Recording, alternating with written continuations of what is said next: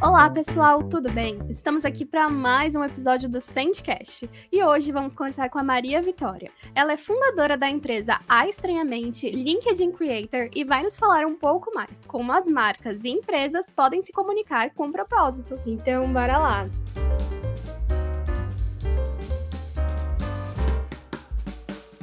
É, primeiro de tudo, eu queria agradecer muito a sua participação. É um prazer te receber aqui no Sandcast. E para a gente começar, eu queria pedir para você se apresentar e contar um pouquinho mais sobre você. Maravilha, é prazer te conhecer, Camila. Olá a todos que estão nos ouvindo. Meu nome é Maria Vitória, sou escritora, empresária. Eu tenho uma empresa chamada Estranhamente, que é uma empresa de comunicação que oferece soluções escrita e conteúdo para marcas e empresas.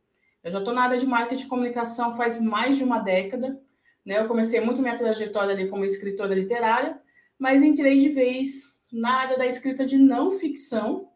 Né? Então, eu estou nesse mercado, eu trabalhei em startups, multinacionais, agências de marketing. Então, escrita e conteúdo é o que me move e o que eu estou fazendo há mais de uma década. Ai, que legal. E como que você decidiu entrar nessa área, né? Como que te puxou para esse lugar? Olha, eu escrevo já desde os sete anos de idade, para você ter uma noção. Assim. Desde criança eu escrevo, eu tenho contato com a escrita, com a leitura, né? Então, por mais que eu não tivesse muito incentivo dentro de casa, mas como eu era uma pessoa muito quieta, uma criança muito quieta, muito solitária, muito tímida, então eu usava a escrita como refúgio, né, para falar né, dos meus sentimentos, dos meus pensamentos. Isso foi se perpetuando ao longo da vida. Quando eu resolvi, de fato, viver de escrita, né, me tornar uma escritora reconhecida e depois abrir uma empresa de comunicação, foi muito uma vertente que as pessoas, principalmente na faculdade, a última formação que eu fiz aí foi em serviço social, nada a ver com a área de marketing, né? Eu fiz publicidade e propaganda, fiz tecnólogo e marketing, mas onde eu me encontrei de fato foi em serviço social, para você ter uma noção. E aí o pessoal na faculdade sempre, nossa Maria, dá uma revisadinha nesse texto aqui para mim. Ai, dá uma olhada aqui para ver se tá bom. Ai, você tem tanta fluidez com a escrita. Dá uma corrigidinha aqui nesses pequenos apontamentos, né? Com relação à escrita, o pessoal, nossa, muito boa com a escrita, muito boa com as palavras, só que eu não aceitava de fato que eu era escritora e que eu podia viver disso. E aí, olhando para todo esse cenário, eu falei, bom, eu acho que tem alguma coisa aqui para dar uma brincada. E fazendo, comecei fazendo muitos frilas, né? Principalmente no setor acadêmico. Então, revisei muito TCC, tese de mestrado, doutorado. Muitas dessas revisões foi onde eu entendi que, de fato, a escrita poderia ser uma profissão e não mais um freela pontual, alguma revisãozinha, algum textinho que eu estava fazendo. Tinha realmente uma proporção muito maior, eu podia fazer disso um modelo de negócio. Ai, que legal. E aí, hoje, na sua empresa, como que vocês trabalham? Bom, hoje, na Estranhamente, a gente atua em duas frentes, basicamente. Marketing de conteúdo, né? Então, a gente trabalha muito ali fazendo conteúdo para redes sociais, para blog, estratégias de embalde marketing, roteiro para vídeos, é, marketing de e-mail marketing, por exemplo, toda essa estratégia realmente que as empresas e marcas precisam, né, reforço de autoridade, ter a sua presença no digital, então a gente cuida de toda essa estratégia. Em paralelo a isso, a gente tem outro serviço que é de posicionamento de marca, especificamente no LinkedIn, que foi onde realmente mudou minha vida, minha carreira e meu negócio, foi o LinkedIn. Então, ali eu me tornei, por exemplo, LinkedIn Creator e sou a primeira escritora a fazer parte também do primeiro programa de aceleração do LinkedIn no Brasil. Então, a gente tem um serviço específico para isso, realmente, para pontuar ali empresas B2B ou marcas pessoais dentro do LinkedIn para geração de demanda e oportunidade de novos negócios. Nossa, muito legal. Hoje em dia o LinkedIn é muito importante, né? Se a gente for colocar assim, se você não tem um, LinkedIn atualizado, é como se você não existisse no meio profissional, né? Mais ou menos assim. Exato, as pessoas têm muito essa premissa assim, ah, LinkedIn é muito só como currículo. Ele era. Hoje em dia ele mudou muito, né? Eles foram fazendo várias atualizações e estar no LinkedIn é um baita diferencial.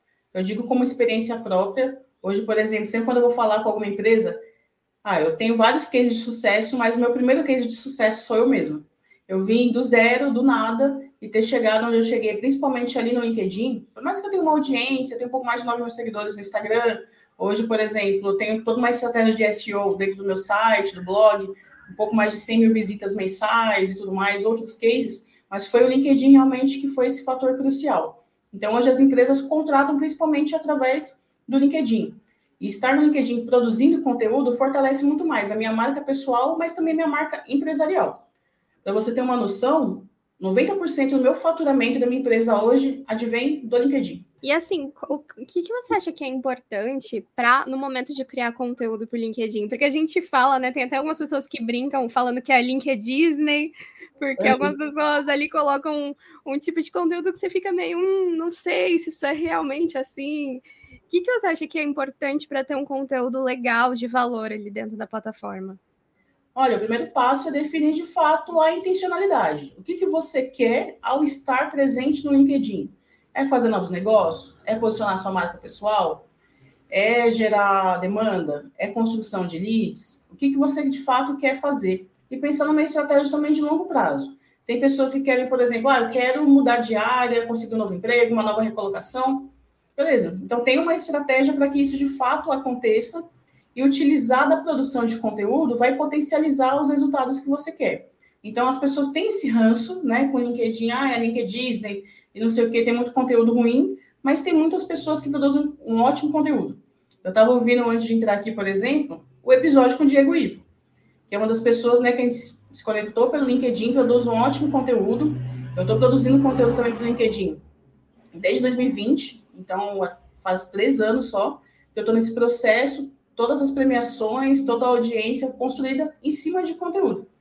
Eu sempre gosto de falar por exemplo, o conteúdo que a gente produz no LinkedIn é como se fosse uma doceria, sabe? Que tem a tortinha de limão, de morango, os cupcakes, tem várias opções de doce. Então, é você entender, pô, como que eu quero fazer que essa doceria minha gire, que as pessoas tenham o desejo, de fato, de consumir os meus docinhos.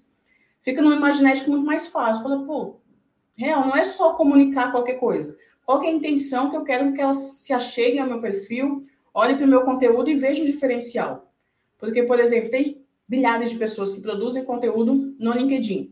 Mas quem fala de escrita e conteúdo e está fazendo isso há muito tempo, com afinco, dificilmente você vai ver. Então, pensar na produção de conteúdo com um objetivo claro e uma intencionalidade específica vai te ajudar muito mais fácil nesse processo para você não sair do caminho ao longo do tempo. Nossa, faz bastante sentido. Ainda mais porque hoje em dia nas redes sociais, né, as pessoas elas querem ver uma verdade maior vinda dos outros, né? Não é mais aquilo. Se você começar a repetir mais do mesmo, dificilmente você vai conseguir ter ali uma, é, uma visão, uma, que as pessoas te enxerguem ali dentro da rede social. Você tem que ser você, né? Você tem que trazer toda essa individualidade que a gente tem também para as plataformas digitais, né? Exato. Eu tenho muito uma premissa, por exemplo, quando eu penso em construção de conteúdo, eu trabalho quatro pilares, né? Uma estratégia de conteúdo que eu defino ali, que deu muito certo para mim, que eu ensino para as pessoas fazerem também, a minha metodologia, que é a ADCC é conteúdo de autoridade, de desejo, de curiosidade e conexão. Quando a gente trabalha esses quatro pilares de conteúdo, a gente consegue, de fato, fortalecer toda uma estratégia de comunicação. O que, eu quero que as pessoas se lembrem quando eu penso no meu nome ou na Estranhamente? Eu quero que elas me entendam, de fato, como autoridade, referência em escrito e conteúdo. Então, eu preciso produzir conteúdos de educação de informação que vai reforçar minha autoridade nessas áreas. De, do mesmo modo que eu preciso trabalhar conteúdos de desejo, que fale de forma direta ou indireta dos meus serviços. Então, por exemplo, hoje eu faço uma média de duas, três reuniões por dia de pessoas querendo saber mais dos meus serviços, porque viram algum conteúdo no LinkedIn. Então, por mais que eu trabalhe prospecção ativa, o que ganha majoritariamente é prospecção passiva, quando as pessoas vêm até mim por causa dos conteúdos que eu gero. Mas isso é toda uma estratégia de conteúdo de desejo.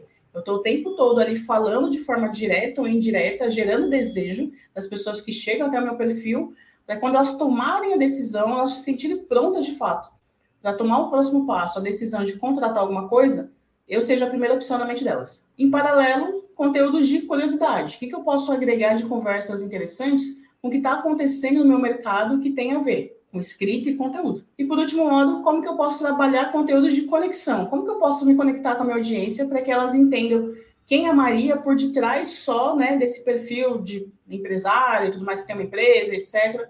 Mas como que elas se chegam realmente a Maria? Como elas se conhecem? Como que elas gostam de uma história ou desgostam de outra?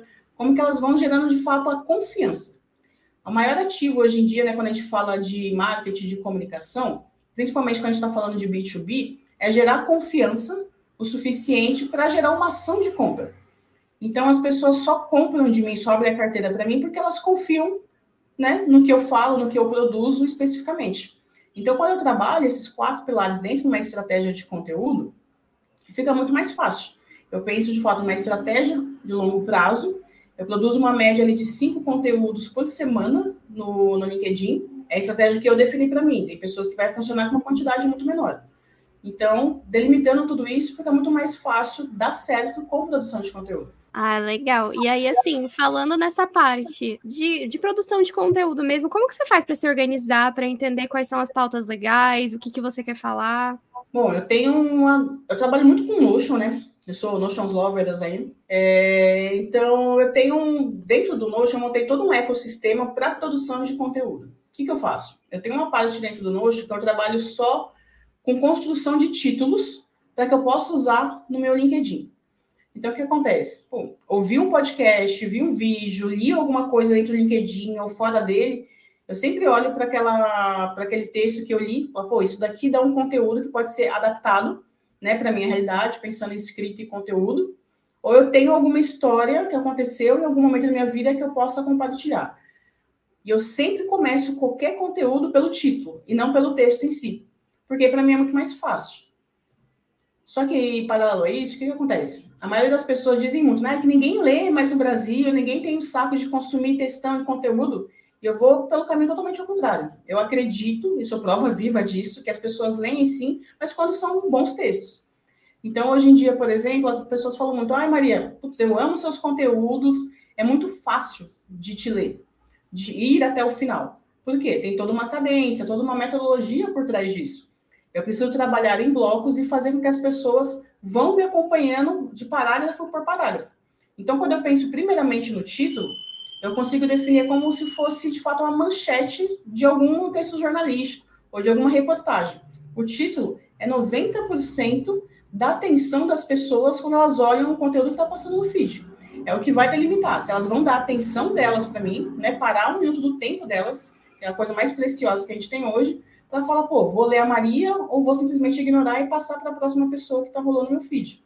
Então, eu tenho uma média ali de um pouco mais de 2 mil títulos para conteúdos que eu posso publicar que eu nem utilizei ainda, fora todos os conteúdos que eu produzi ao longo de todos esses anos. Então, eu tenho uma parte no Notion só para compilar títulos de conteúdos que eu vejo em outros lugares, textos, e realmente olhar esse movimento. Porque as pessoas têm essa dificuldade com conteúdo, ah, eu não consigo construir, ter uma cadência, não sei sobre o que falar. E a vida por si só, o movimento que a gente faz já é conteúdo.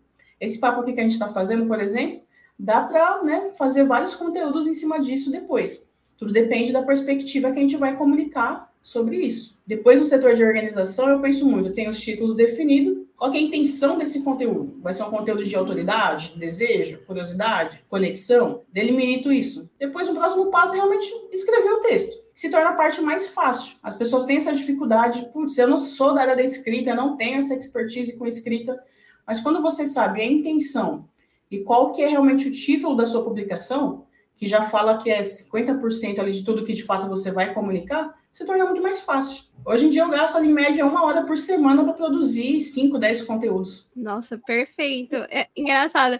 Eu, eu sempre tive muita dificuldade em criar um título para as coisas. E aí, fazer esse trabalho contrário realmente é bem interessante mesmo, porque você acaba tendo uma outra visão, né, do texto, do conteúdo. Exato, você não se perde muito, porque se você for, você cria um título, e aí, sei lá, o seu título é cinco dicas para você, sei lá, crescer o seu podcast. Se você não começa pelo título e começa pelo texto, você pode acontecer o quê? De se perder no meio, né, do que você quer comunicar, e você, ah, o que, que eu comecei? Aí você volta muito, aí você tem um processo muito de revisão, Aí você não escreve, você não, né, não se permite ter o processo da escrita. Você está sempre no processo julgador de si mesmo. Ah, esse texto não está bom, está ruim, está faltando alguma coisa, eu acho que né, não está muito embasado. Eu vou buscar muitas referências fora para construir um texto que às vezes tem, sei lá, 200, 300 palavras. Então não tem por que tudo isso. Quando você começa com o título, você dá realmente o norte para o que você quer comunicar.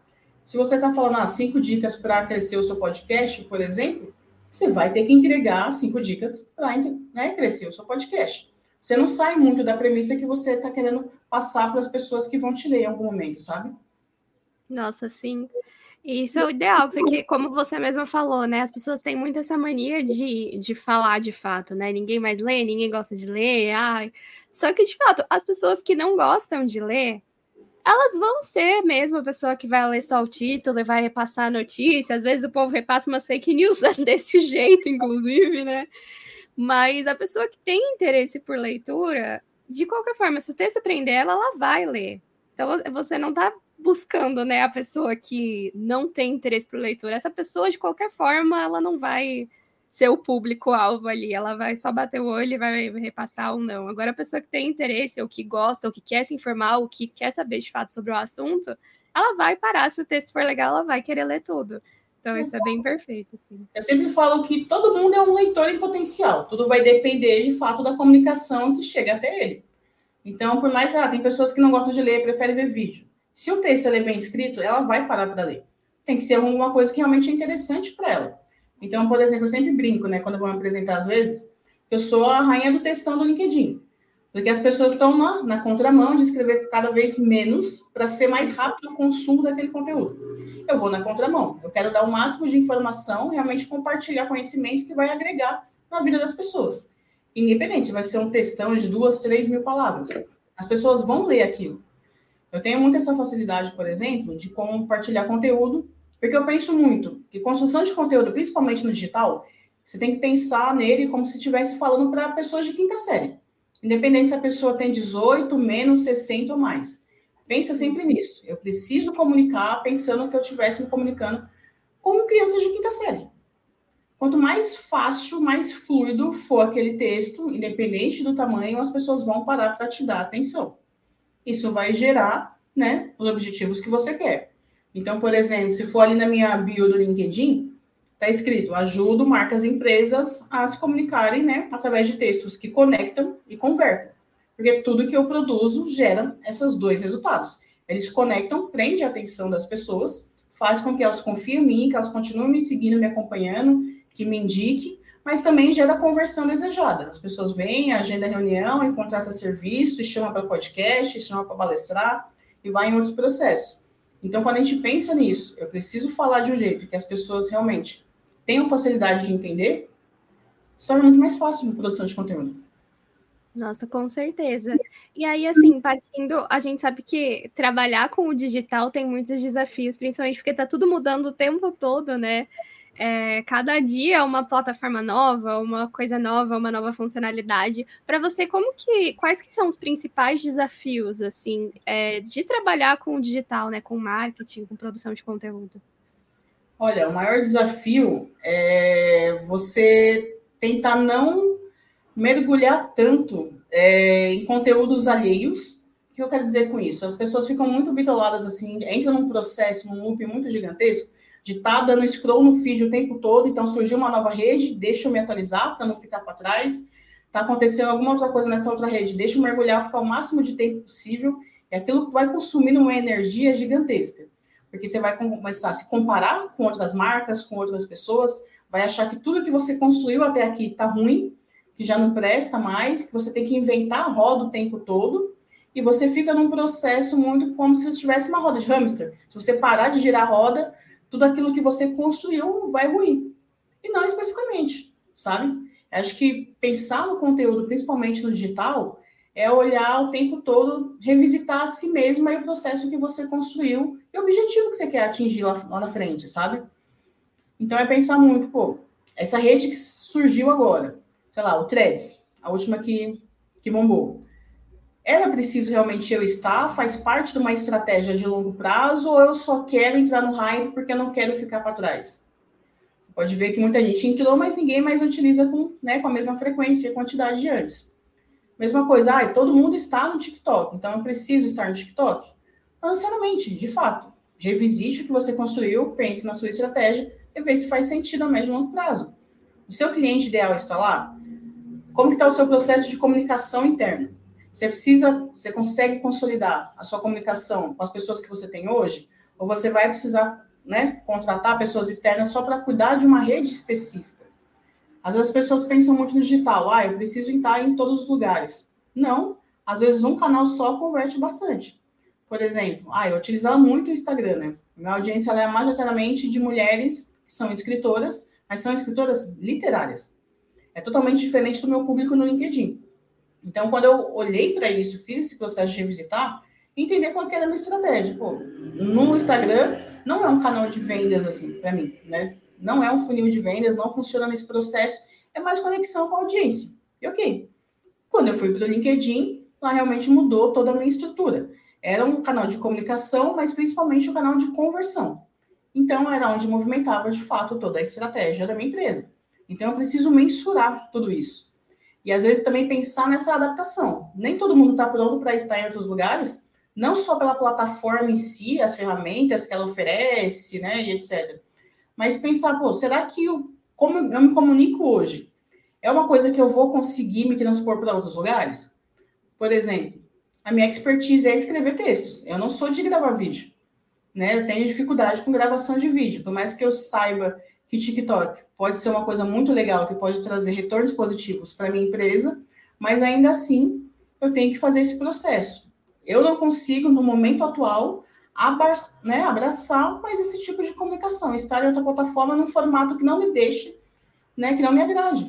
Então, é pensar muito nesse processo, até que ponto eu estou disposta a ir e quanto de braço interno eu tenho para estar em outros lugares. Eu estava vendo essa semana agora, né, a, o canal do YouTube do, do Diva Depressão.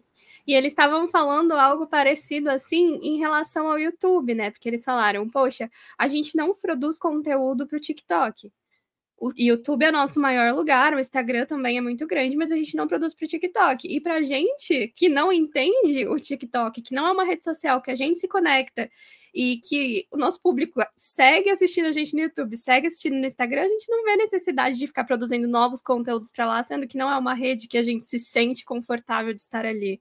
E eu achei perfeito isso, porque de fato a gente às vezes tem essa necessidade, né? De, meu Deus do céu, se eu não estiver lá, eu vou cair, aí meu público vai cair, aí todo mundo vai para aquela outra rede social e eu preciso estar lá também. Só que se a gente não se sente confortável de produzir algo ali, como que a gente vai fazer, né? A gente não vai ser autêntico, não vai ser legal e a gente vai ficar se sentindo mal e se cobrando cada vez mais o tempo todo, né? Exato, e as pessoas percebem isso, sabe que você está lá só para preencher tabela, sabe? Que tá só para, tipo, ah, tô fazendo aqui porque todo mundo está, mas eu não queria estar aqui. Né? Então, quando a gente pensa, traz uma perspectiva de comunicação e marketing, é olhar muito para isso também, como que eu estou utilizando essas ferramentas para agregar as pessoas. Porque às vezes eu estou só preenchendo tabela, forçando alguma coisa que não vai me trazer esse retorno. Muitas pessoas têm esse, essa perspectiva que o quê? Empresas, por exemplo, têm essa dificuldade de se posicionar no digital. Elas vêm para o digital pensando muito, ah, que conteúdos mais corporativos que eu posso publicar para reforçar a autoridade da minha empresa, da minha marca, e como que eu posso, ao mesmo tempo, me conectar com a minha audiência. Elas têm uma grande dificuldade de fazer isso acontecer, porque são plataformas diferentes, são comunicações diferentes, e as pessoas não estão prontas para isso. Né? Então, por exemplo, de pessoas que falam, pô, eu já estou aqui, sei lá, 20 anos no mercado e agora, né, tenho, tá nesse processo digital, como eu faço para estar nesse ambiente, pensando que eu sou uma empresa que vende para outras empresas. As pessoas, elas não estão dispostas a estar nas redes sociais para pensar, ah, eu vou super acordei, que dia lindo, vou consumir o conteúdo daquela marca. Não, elas acordam, que dia lindo, vou consumir o conteúdo daquela pessoa, da Camila, da Maria, então, quando a gente olha para isso e repensa a nossa estratégia de comunicação focada em pessoas, de pessoas para pessoas, muda totalmente o jogo. A gente sai do conteúdo técnico institucional e traz uma perspectiva como que eu posso humanizar a minha comunicação, gerar de fato essa conexão que eu preciso para converter quando as pessoas estiverem prontas para ser convertidas. Não forçar o tempo todo uma venda, por exemplo. Quando eu venho nesse processo de conversão, é apenas quando você estiver pronta. Pode ser hoje, pode ser amanhã, pode ser daqui a um ano. E tá tudo bem. Eu ainda vou estar aqui gerando valor para você a curto, médio e longo prazo. Nossa, total. E aí você enxerga que esse lado, assim, talvez seja um dos desafios grandes que as empresas que procuram a sua empresa, ou que você lida, têm passado, assim? Nossa, total. É... Hoje, por exemplo, eu estava fazendo uma reunião mais cedo uma empresa da indústria farmacêutica. Né? Estão há 24 anos no mercado e tem muito conteúdo, é muito legal, tem todo um processo, mas Quando a gente olha para o digital, olha essa comunicação, dificilmente você consegue identificar o que é e o que faz e para quem faz. Esses são os três pilares principais quando a gente pensa em posicionar uma marca no digital. Quem é você, o que você faz e como você de fato ajuda as pessoas. Se a gente entra em todos os perfis que você tem, a gente não consegue identificar logo de cara, as pessoas vão sair. Se eu busco por algo, algum produto ou serviço, e não está realmente a sua marca ali na minha frente passando em primeiro, eu vou embora, vou no concorrente. Então, quando a gente olha para isso, é muito pensar como que eu posso olhar para todos esses canais digitais, não com esse ranço que muitas empresas têm de olhar, é muito de jovem, é muito de dancinha, né? É uma outra pegada, é diferente da minha, da minha época. Olha, como que eu posso agregar e chamar, de repente, se eu não tenho esse conhecimento do meu time interno, como que eu posso contratar, por exemplo, estranhamente outras empresas para trazer esse olhar mais inovador, mais atual, mas sem que eu perca de fato a minha autoridade, a minha relevância no mercado, o respeito. Como que eu faço esse processo? Como que eu posso imprimir minha identidade, todo o meu legado com outra empresa que vai somar, só que vai realmente conectar e converter com muito mais facilidade do que eu já venho fazendo atualmente. Nossa, sim. E aí também não faz sentido, né? Porque se você perde também a essência do que a empresa é, às vezes fazendo um vídeo engraçadinho que não vai ter nada, né? Que é só um vídeo engraçadinho, acaba que perde sentido, ainda mais com empresa, né? Quando a gente, como pessoa física, você posta um vídeo engraçadinho ali uma vez ou outra, não vai ter tanta diferença ali para o público que está assistindo. Ele pode achar bom e tal, mas não vai perder. Tipo, ah, beleza, a Camila foi engraçada ali, a Maria foi engraçada ali. Mas a empresa não, né? Se alguma coisa pega mal em algum lugar, pode ser que já tenham pessoas ali criticando nos comentários, que, que o pessoal não, não, não perde tempo para isso, né? E aí acaba gerando uma crise em torno de algo que nem precisaria ser feito, né? Exato, dá para ser engraçado, dá para ser divertido, mas sem perder o tom, sem perder a sua personalidade. Eu tenho um estilo muito mais centrado, mais observador. Então, eu não sou muito de fazer piadas, coisas e afins. Meu conteúdo é muito mais educacional e informativo, porque é a minha essência. Né? Se a gente está aqui no podcast, ou sei lá, vai sair para tomar um café ou tomar uma cerveja no mesmo bar, é a mesma coisa. Não é a minha personalidade. Tem outras marcas e empresas que são mais, né, mais jovens, mais descoladas, e às vezes ir muito por esse caminho tem que observar, será que o mercado né, onde eu quero de fato atuar, o meu nicho. Ele está preparado para isso, ele consome esse tipo de conteúdo, ou ele quer uma coisa mais leve, mas que também eduque, que também ensina, que também conecte. Então eu tenho que pensar em todas as perspectivas. Então, quando a gente fala de conteúdos mais de empresas né, que estão no mercado, é olhar muito para isso. Será que é a comunicação que eu tenho eu preciso moldar ela o tempo todo, ou de repente eu posso imprimir minha personalidade, mostrar tudo que eu quero fazer, ser uma marca empregadora, atrair novos talentos, reforçar a autoridade das pessoas que trabalham aqui, né, fazer outras parcerias com outras empresas estratégicas, que crescer meu faturamento, sem precisar me render a novas tendências, né, que as pessoas estão fazendo e dizem para fazer, porque tem muito ruído na internet o tempo todo, né? Ai, faça isso, faça aquilo. Não, agora mudou. A nova era é assim, é essa. E meios de comunicação foram se readequando, mas ninguém está inventando a roda. Coisas mudam, por exemplo, ah, veio né, toda a inteligência artificial, o chat GPT, foi um puta boom. Então, principalmente pessoas da minha área que trabalham com escrita e conteúdo, ficou pensando muito, ai, meu Deus, eu vou perder meu emprego porque já tem empresas e agências que contratam e não sei o quê, porque só trabalham com chat GPT a pessoas e pessoas, empresas e empresas. Aqui, por exemplo, a gente utiliza a inteligência artificial para ser um recurso de pesquisa, para acelerar alguns processos. Mas o olhar que a gente tem enquanto especialistas em escrita, com visão estratégica de negócios, o chat GPT nenhum ou nenhuma outra ferramenta de inteligência artificial vai substituir tudo que a gente faz.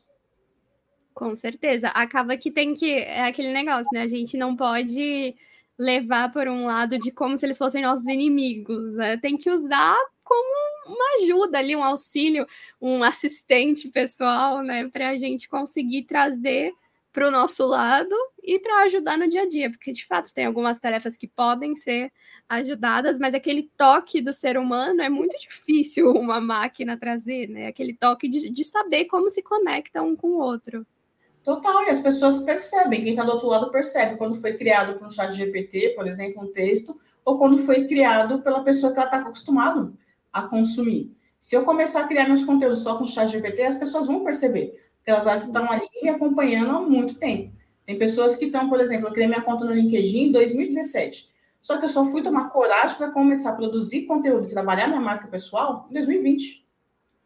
Então, tem pessoas que estão desde 2017 lá, 2020, no comecinho, me acompanhando diariamente. Então, quando eu falo muito de produção de conteúdo que conecta e converte, é pensar nisso também. O quanto eu estou sendo relevante para as pessoas. Porque quando chega alguém para fazer uma reunião comigo, não é o logo da empresa que chega. É a pessoa que trabalha ou no RH, ou principalmente as pessoas da área de marketing. Então, é a Camila, é a Isabel, é o Ricardo, é o Daniel. São pessoas que olharam aquele conteúdo e pô, faz super sentido, é um gap que a gente está tendo internamente aqui, eu quero entender como mais seriamente pode ser esse braço, ou com uma estratégia de marketing de conteúdo, ou de posicionamento de marca especificamente no LinkedIn. Então, tudo, se você olhar no meu LinkedIn ou outras redes, tudo está comunicando a mesma coisa. Está muito claro quem eu sou, o que eu faço e como eu ajudo as pessoas. Nossa, sim. E aí você falou, né, que no seu Instagram tem essa parte mais literária e o seu LinkedIn é essa parte mais focada para negócios, para empresas. O que, que você acha que essa parte da escrita literária ajuda nessa, nessa parte do marketing de negócios e vice-versa? Como que te ajuda assim no dia a dia ambos os lados? Olha, é um baita diferencial. Tem uma diferença é, quem tem o conhecimento da escrita literária, da escrita criativa, né? A escrita criativa advém muito da escrita literária. Então, poemas, crônicas, contos, ensaios e aí por diante. Quando a gente tem esse conhecimento da escrita literária, a gente tem um olhar diferente para a produção em si, porque a gente consegue identificar muito mais o comportamento humano e consegue olhar para os nossos textos e entender, bom, beleza, qual que é a intenção desse texto, como que eu posso gerar certas emoções ou reações das pessoas com aquilo que eu estou escrevendo. Em contrapartida, quando a gente fala de uma escrita de não ficção, né, que é escrita não literária, é uma coisa muito mais de conteúdo do aqui, do agora, e não pensa em todo um processo de construção que advém, por exemplo, a escrita criativa ao longo dos séculos. Então tem uma diferença. As pessoas são muito mais imediatistas e pensam muito mais no conteúdo em processo de formatos e não só como que eu posso despertar emoções diferentes né, de forma positiva. A gente tem, por exemplo, na escrita não literária, o, a, o copywriting, por exemplo. Né, a escrita persuasiva, não sei o que, não sei o que lá, geração de vendas através de, de copies. E a gente tem todo o storytelling também, que está muito em alta, né? As pessoas lá dentro do marketing, não sei o que, não sei o que lá. Só que quando a gente puxa, né, faz todo um processo de dar três passinhos para trás, tudo isso advém da escrita criativa. E não só tanto da literária, mas tentar entender como que eu posso utilizar a escrita não só para o conteúdo, mas em outras facetas da minha vida também. A maioria das pessoas, das empresas que têm dificuldade em produção de conteúdo, realmente que conecta e converte, elas estão muito mais focadas em copy, em storytelling, em redação web. Então se torna muito mais difícil porque você não sabe de onde tirar ideias, você não tem processos de movimento, você não lapida o seu lado criativo você lapida muito mais seu lado técnico. Então, você consome muito curso, muito livro o tempo todo com técnica, técnica, técnica. Quando você vem para a escrita literária, a escrita criativa, você pensa muito mais no processo. Como que aquilo que você está construindo vai reverberar em você, que está produzindo, mas principalmente em quem lê. Então, você não pensa tanto em técnica, você deixa ser uma coisa muito mais fluida. Enquanto mais fluida, mais próximo né, o texto fica da pessoa que está lendo. Então, olha aquele texto e fala: Nossa, esse daqui, esse texto foi pensado em mim, foi para mim. Muitas pessoas chegam nos comentários e falam: Mariana, esse texto foi escrito para mim, não é possível, eu estava pensando isso, passando por isso. Eu sei, meu anjo. Eu estou o tempo todo nessa observação, eu estou há mais de uma década trabalhando com isso, então eu sei onde, até onde eu posso ir para realmente conectar com as emoções das pessoas, ou fazer elas serem reativas, ou amar muito, ou dar um gancho específico para que ela tome uma ação específica. Então, quando a gente pensa também nessa escrita mais literária, é pensar como que eu posso tirar o meu leitor do modo passivo, dele olhou, bateu o olho e foi embora, porque ele tinha mais o que fazer, e faço ele se transformar no leitor ativo. Ele olhou, fez sentido, agora ele vai tomar uma ação com relação àquilo. pode ser curtir, comentar, compartilhar, marcar uma reunião, né, indicar e assim por diante. Então, a literatura ajuda muito nesse processo de fluidez de movimento, de sair um pouco dessa parte técnica e entender que a escrita criativa é sobre pessoas. E ela funciona tanto na literatura, na redação web, no copywriting, no storytelling e assim por diante. Nossa, perfeito. E de fato, né, quando a gente está lendo um livro, né, acompanhando uma história, a gente fica nesse lugar, né? Você torce pelo personagem, você torce para que aconteça tal coisa na história, você torce ou você chora ou você sofre ali junto com algo. E quando passa isso para algo que que conecta ali com a realidade, fica ainda mais fácil de você ler o texto com, com muito mais fluidez, que seja muito mais fácil, que você se conecte com mais, mais rapidez também, né? Sim, você falou a palavra-chave certa, assim, se conectar com a realidade. Muitas empresas têm essa dificuldade com produção de conteúdo, e de novo, né, conteúdo que conecta. Por quê? Porque não se adequa aquele conteúdo ou aquela comunicação à realidade da pessoa que está lendo. Então, está muito em conteúdo institucional. Ah, legal que você está contratando novas pessoas. Legal que entrou um novo diretor X e tal. Legal que cresceu tal coisa, teve tanto de faturamento. Mas as pessoas não querem saber disso. Elas querem entender como que a sua marca pode ser útil e agregadora na vida delas. Então, se você tem uma solução, por exemplo, de tecnologia, como que aquela solução, que pode ser um software, de repente, de gestão de tecnologia dentro das empresas, pode ser útil no dia a dia dela. Então, você tem que pensar muito em quatro campos específicos. Quais são as dores, desejos, frustrações e aspirações do, do, da sua audiência, né? do público que você de fato quer atingir. Sem essas quatro premissas, dificilmente você vai conseguir criar um conteúdo que vai te trazer resultados. Você vai só criar mais do mesmo, porque aquilo não está conectando. Você não sabe para quem você está falando, você não sabe qual é a realidade dela. Quais são as dores? O que, que deixa ela pô, sem dormir de fato à noite? Quais são os desejos? Para onde que ela, onde que ela está? Como que ela se vê? Né? Quais são as frustrações que ela tentou fazer e não consegue sair do lugar? E qual é o grande sonho? Qual é a grande aspiração dela? O que, que ela quer gerar de transformação na vida dela e como você, né, o seu produto ou o seu serviço, pode ser a, a mola propulsora para fazer isso acontecer. Sem entender esses quatro parâmetros, não há estratégia de conteúdo que vingue. Perfeito. E aí, se a gente for falar assim do futuro, né? O que, que você acha que, que tem aí para os próximos anos para essa área de produção de conteúdo, de texto? Como que você acha que vai ser esse futuro? Olha, o conteúdo ele sempre foi, é e vai continuar sendo orgânico, né? Então é pensar muito quanto mais a gente estuda sobre comportamento humano, relações de fatos sociais, mais a gente entende que o futuro é aqui e agora a gente consegue chegar lá na frente muito mais preparado, né? Então, quando a gente pensa em produção de conteúdo, escrita no modo geral, cada vez mais as pessoas vão continuar consumindo texto. E quando eu falo em texto, tudo é texto. Antes da gente conversar, por exemplo, aqui nesse podcast, a gente trocou mensagem, é texto, né? Você vai trocar ideia com alguém no WhatsApp, é texto. Você vai fazer um vídeo, antes você vai escrever o roteiro. Aí você vai comunicar, sei lá, uma nova contratação na sua empresa, você vai usar de um texto para poder falar sobre isso. Mesma coisa, uma comunicação interna dentro da empresa. Tudo é texto. Né? O texto e a comunicação e o conteúdo, ele está em tudo. Tudo vai depender de que forma que você aceita isso na sua empresa, no seu negócio na sua vida. Então, o futuro não é daqui um, dois, três anos. É aqui e agora. O que a gente está fazendo com a comunicação textual, principalmente, né, dentro do nosso negócio. Nossa, sim. E aí, quando a gente fala dessas tecnologias novas que vem aí, né?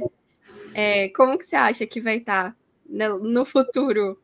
Que a gente sabe que cada dia mais o chat GPT dá uma evoluída, né? Dá uma ajudada ainda mais. A gente já falou um pouquinho sobre isso, mas como que você acha que vai vai estar tá aí no futuro nesse lado tecnológico? Olha, eu espero que evolua cada vez mais. Quanto mais ferramentas e novas tecnologias tiver, melhor porque né, ajuda a otimizar o nosso tempo. Eu gosto muito das tecnologias, de tudo que está sendo apresentado, a evolução do chat GPT. É um ótimo amiguinho, eu trato ele realmente como uma pessoa em chat. Como você está? Você poderia me ajudar em fazer tal coisa? Sabe? Porque né? Não sabe quando ele pode surgir, evoluir, dominar a gente, então é melhor tratar com carinho, né? Eu também faço isso. Eu também falo, a gente tem que ser amigo, gente, que quando tiver a revolução dos robôs, vai que, né? Ele poupa a gente por, por ter sido simpático, ter sido legal. Exatamente. Então é pensar muito nisso. Então eu vejo muito a tecnologia como aliada, principalmente na área da escrita e conteúdo, sabe? É uma coisa que vai te ajudar muito a entender processos, a quebrar né, fragmentar as partes mais técnicas, mas ele tem que estar aliado com a fluidez e realmente com quem você é, imprimir de fato a sua personalidade. Então, uma coisa anda sempre junto com a outra. Se você ficar só refém, ah, vou utilizar tecnologia para tudo, né? Chat GPT para fazer qualquer coisa, né? Automatizar tudo. E sair fica muito afastado. Falar, eu não quero imprimir minha própria personalidade, eu não quero ser eu, eu quero imprimir uma, um outro personagem, fazer automação para tudo a médio e longo prazo isso não se sustenta. Então é muito pensar como que eu posso trazer aliados para otimizar meu tempo, melhorar minha comunicação, mas paralelo a isso, como que eu posso olhar também para a escrita de conteúdo como uma mola propulsora que vai gerar conexão e conversão para o meu negócio e expandir tudo aquilo que eu quero atingir, sabe? Perfeito. E aí, para a gente finalizar, eu queria perguntar para você assim é, pedir, na verdade, para você falar para as pessoas que estão ouvindo a gente algum conselho que você tenha é, escutado de alguém na sua vida, ou que você queira passar para as pessoas que vão começar a trabalhar nessa área, né, que estão ingressando agora nessa parte de conteúdo, de marketing. Ah, legal. É, pô, o maior conselho que eu posso dar é põe no papel tudo o que sente, mas tira da mente o que te perturba. Muitas vezes a gente tem essa, esse medo, essa dificuldade de expor o que a gente pensa, o que a gente sente. Isso acaba imprimindo muito nos conteúdos que a gente quer atingir, nos objetivos de marketing, comunicação, então a gente trava. A gente vai até certo processo e a gente volta. A gente está sempre migrando, né, nessa briga excessiva com a síndrome do impostor, da impostora. Então a gente está sempre se escoteando e não evoluindo nos objetivos que a gente quer, porque a gente está com esse medo constante de fato de pensar e de sentir, entender que está tudo bem. Então, quando a gente começa a colocar no papel, né, sair um pouquinho desse, às vezes, do digital e pegar papel e caneta, entender como que você funciona no mundo e como as coisas chegam até você, te ajuda muito a se entender melhor, mas também produzir com mais qualidade.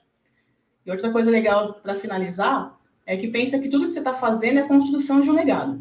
O meu lema, assim, necessariamente, nós estamos construindo um legado através das palavras. Então, outras marcas e empresas é pensar muito nisso. Qual que é o legado que eu quero deixar no mundo? Eu, sei lá, eu tenho um produto ou serviço, mas qual que é o legado de fato que eu quero agregar na vida das pessoas? Eu não quero só ser uma coisa que surgiu e fechou as portas. Eu quero gerar uma transformação positiva, sabe? E como que eu faço isso? Como que eu construo meu legado ainda em vida? Não depois que eu morrer e alguém vai lembrar de mim ou falar da minha empresa porque saiu uma pauta, sabe? Eu quero construir esse legado e fazer com que eu seja de fato memorável. Nossa, perfeito. E aí, o final, assim, a gente sempre deixa esse momento, que é um momento merchandise, assim, para você falar, né, onde as pessoas podem te encontrar, saber um pouco mais sobre o seu trabalho, saber um pouco mais sobre a sua empresa, contratar os seus serviços. Legal. É... Por mais que as pessoas me conheçam como Maria Vitória, mas todo mundo me acha mais facilmente na internet como A Estranhamente. Então, se você digitar estranhamente no Google, você vai achar tudo relacionado a gente. Então, o meu site, por exemplo, é aestranhamente.com. O Instagram também é a underline estranhamente. Pinterest, todos os outros canais você acha como a estranhamente. Só no LinkedIn, que muda um pouquinho, pelo menos no meu perfil pessoal, você vai achar como escritora Maria Vitória. Mas na nossa LinkedIn page, chama a estranhamente também. Maria, muito obrigada de coração. Foi incrível te ouvir. Eu aprendi muita coisa. tenho certeza que todo mundo que está escutando também vai aprender muito. Então, assim, muito obrigada mesmo pela sua participação. Foi incrível. Ah, imagina. O prazer foi meu. Obrigada a todo mundo que nos ouviu até aqui. Valeu pelo convite, Camila. Imagina. Obrigada a você, viu? Até mais. E se você quiser saber um pouco mais sobre marketing, vendas e muito mais, segue a Sente Pulse lá nas redes sociais, arroba BR.